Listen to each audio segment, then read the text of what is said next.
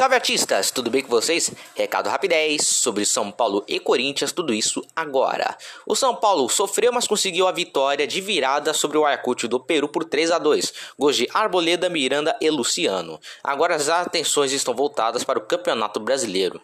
Sobre o Corinthians, caso de polícia. Um torcedor mal intencionado manda mensagens de áudio e uma imagem com revólveres e projéteis sobre uma camisa do Corinthians para a esposa do goleiro Cássio, ameaçando tanto o goleiro quanto o zagueiro Gil de morte. O caso foi parar na polícia e a polícia vai tomar medidas cabíveis para ter justiça.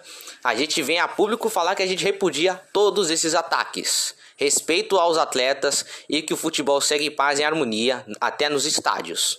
Então é isso, galera. Se inscreva no canal, nos segue nas nossas redes sociais e é o seguinte: paz nos estádios e deixe os jogadores trabalharem. Tchau, Brasil! Que vem acréscimo!